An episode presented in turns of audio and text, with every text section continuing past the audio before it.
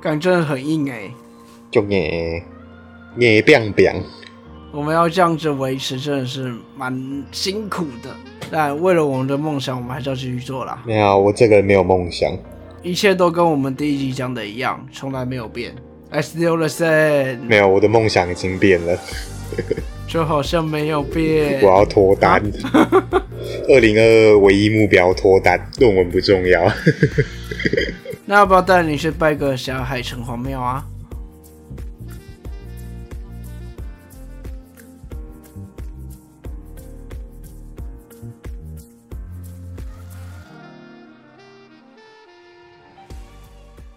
各位听众朋友们，大家好，欢迎收听中议题。您中意什么议题呢？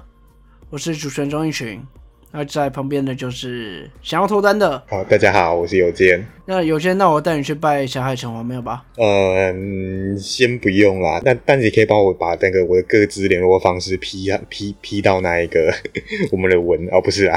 不行啊，我这样是滥用各自，我会违反目的外使用。哇，今天这么快就要进入到我们的主题啦。我要收集，我必须符合个资法第二条。没有，我有授权你使用啊，对吧？那我就帮你各自抛到交友网站上面啊。怎么这么快就要进主题啦？好像有点不习惯。呃，不习惯这么快进主题，所以那哎，那我问你，那所以霞海城隍庙的月老真的很灵吗？我自己是不知道啊，但听说很很厉害啦，而且听说他是帮你斩烂桃花，然后给你好的桃花。啊，是这样哦。我是的都是听说啦，我不知道啦。啊，你不是大黑护护金，干很远好不好？霞海在什么西门町那边，离市里还是有一段好不好？那不是大道城吗？是吗？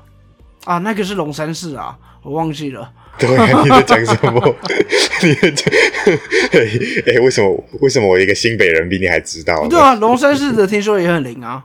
哎，不对，龙山寺不就是小海城隍庙吗？不是吗？不一样吗？不一样吧？不一样吧？那真的可以证明我真的对这些东西都不了解啊，所以我才会完全分不出来。我记得他们不是一样的吗？不一样哦，嗯，忘记了，所以所以所以所以你，我还以为你会说，所以我才单身二十七年 这样，是这样吗？原来如此啊！应该不是啦，应该不是啦。哦，哎啊啊啊！士林北投那附近就没有吗？尤尤其北投那个石牌附近的，啊没有，没有，你那个知道知道我在讲什么就知道，不知道我就不知道你那。个可能真的要直接去那个我们要做哦，直接去跟他告白我们要。做各自保护，酷哦。好啦，哎、啊，最近有什么重大新闻？哎、最近吵得蛮凶的欸，我发现新竹的那个问题有点登上台面了，嗯，热度有点起来。然后林志坚目前要弃选了嘛？哦，是啊，因为大家都质疑他说，哦，你就是升格之后，升格成大新组之后，你才可以继续选。所以这个市林市长就是在上个礼拜的时候就宣宣布说，呃，未来升格他一定不会选这样。嗯，我有看到这一则，所以代表真的热度应该有起来。那这个议题我们可以可能可以来考虑喽。对，而且在公投过后，其实我们的总统蔡英文也有宣示说，哎，接下来的那一个政策目标就是大新组的合并，这样。嗯，所以感觉这个应该在年底选举前都会一直在吵啦，因为因为民进党感觉就是要在选举前硬干呐、要把它升格成第七都这样。好吧，那这个议题值得来做，我们之后讨论一下。我们先来讲讲我们已经破梗了这周的议题吧。是的，那就是我们科批所推行的台北通 APP 这个政策，它引发各界的争议，尤其是在各自上面。那那目前演变成这个台北市议会与台北市政府之间的一个大战，这哎、样基本上真的是所有市议员全部围攻柯文哲、哎，啊，没办法，因为市议会里面有民众党的议员吗？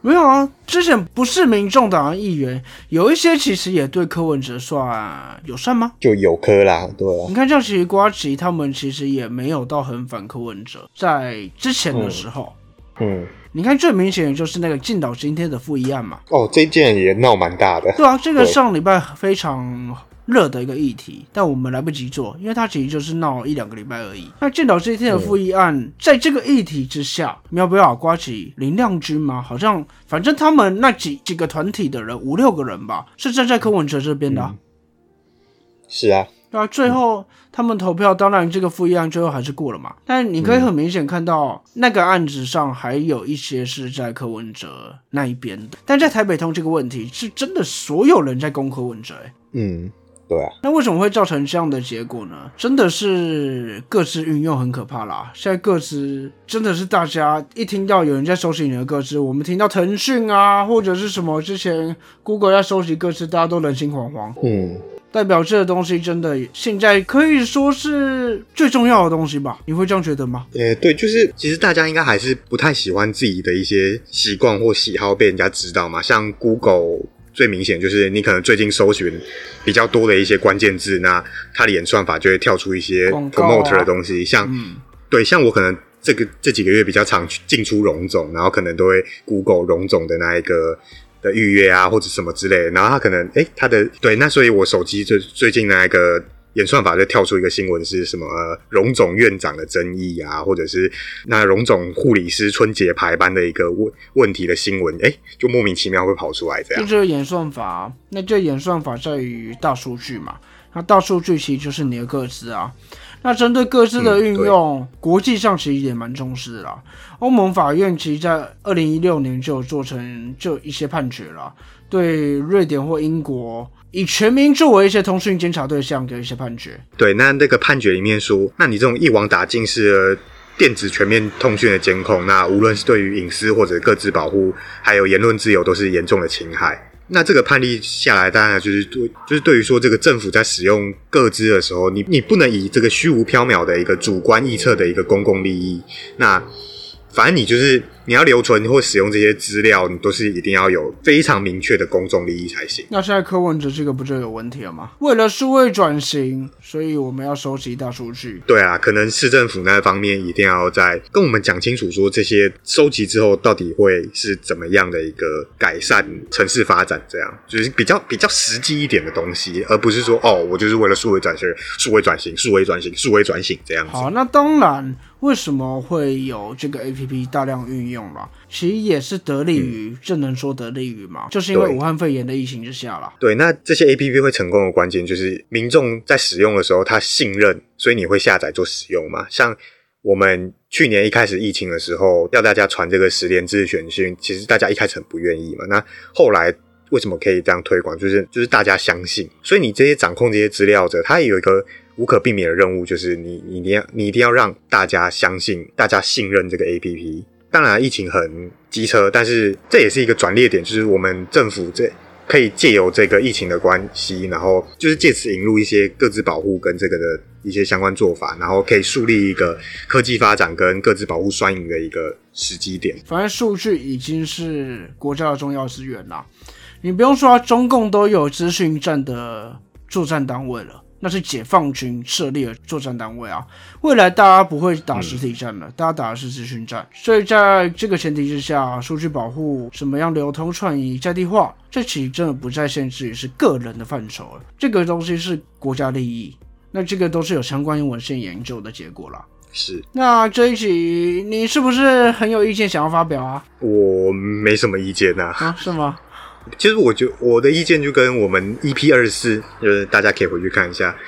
就是我的意见大概就是这样，就是各自各自是最重要，你政府单位不能滥用啊。那民众会使用这个 APP，就是相信它嘛，所以你无论如何去识别化，不管是像资讯局局长讲的啊，拖件储存啊，销毁私密金钥、双重去识别、什么网高函数啊，你要完全做到一个完全无法识别的，是不可能。就像就像某一些自称核能专家的人说啊，核事发生核灾的几率很低一样，就是民众还是会怕那个哦千万千亿分之一。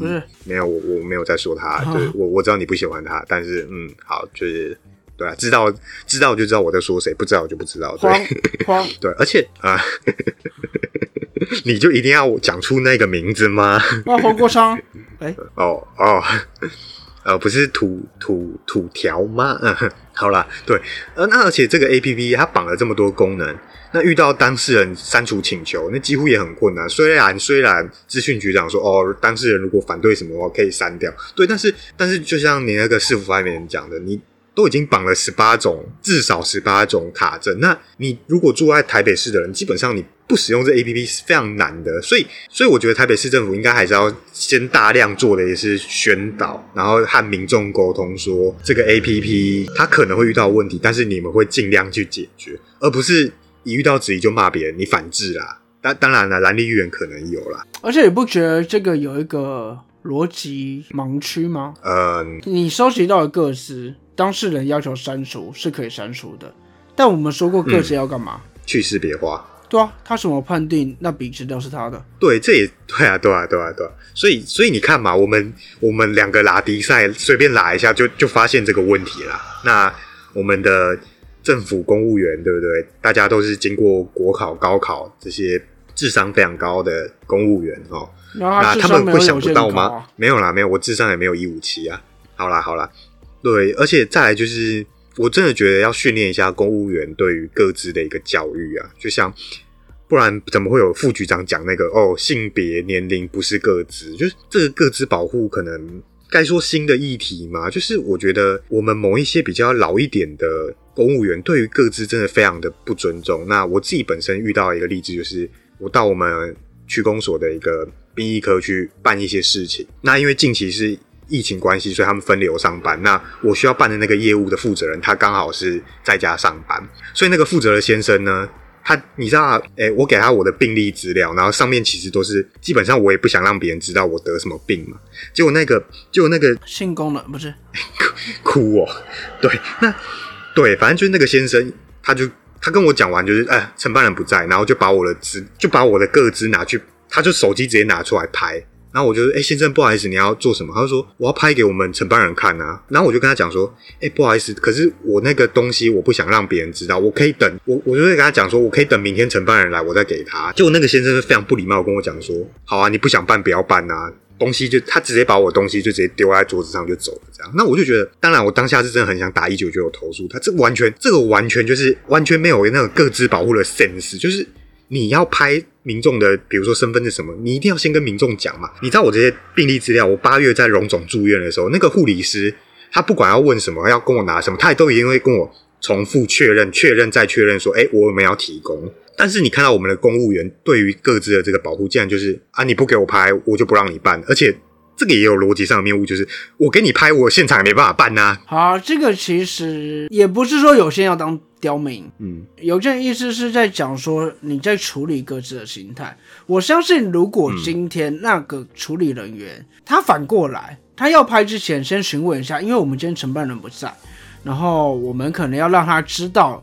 这个资料的问题，我先拍照传给他，那我等一下会删删删除，让你知道。那这样子你可以接受吗？如果这样，你应该就会让他拍了。对，这一定会接受嘛，因为他可能资料传过去，他可能会跟你讲，哎，先生，你可能哪边的资料不完全，你明天来的时候可以一起给。当然这样子多，就是对，就是小钟你讲的非常重点，就是这个态度了。对，所以真的不是有些人要当刁民，说不定他真的也是刁民，但在这件事情要讲的是态度。对。对，说不定我真的就像你讲的，我是性功能方面的障碍，我就是不想让其多余的人知道啊。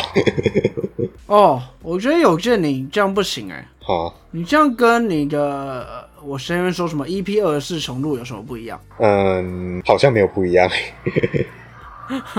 那我们就把 EP 二十四拿来拿拿拿来用，没有进步吗？你怎么？你不要你不要跟你不要跟我指导之后讲一样的话好不好？每天那边你有没有进步？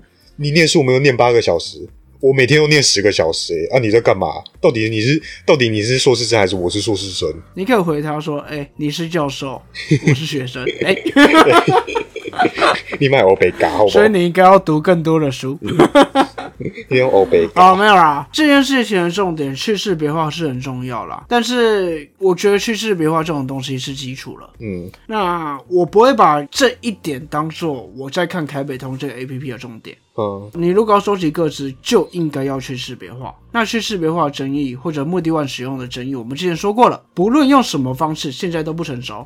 但是的确可以肯定，你想要转型是可以尝试。嗯哼，但是你在这个尝试，你不，你不要想要一步登天呐。那回来这件事情，其实我会看重的最大重点是在于整合，或者换一个说法。选择，因为现在他们是想要把所有的台北市的一些公共服务整合成一个 A P P，你知道这代表什么吗？代表什么？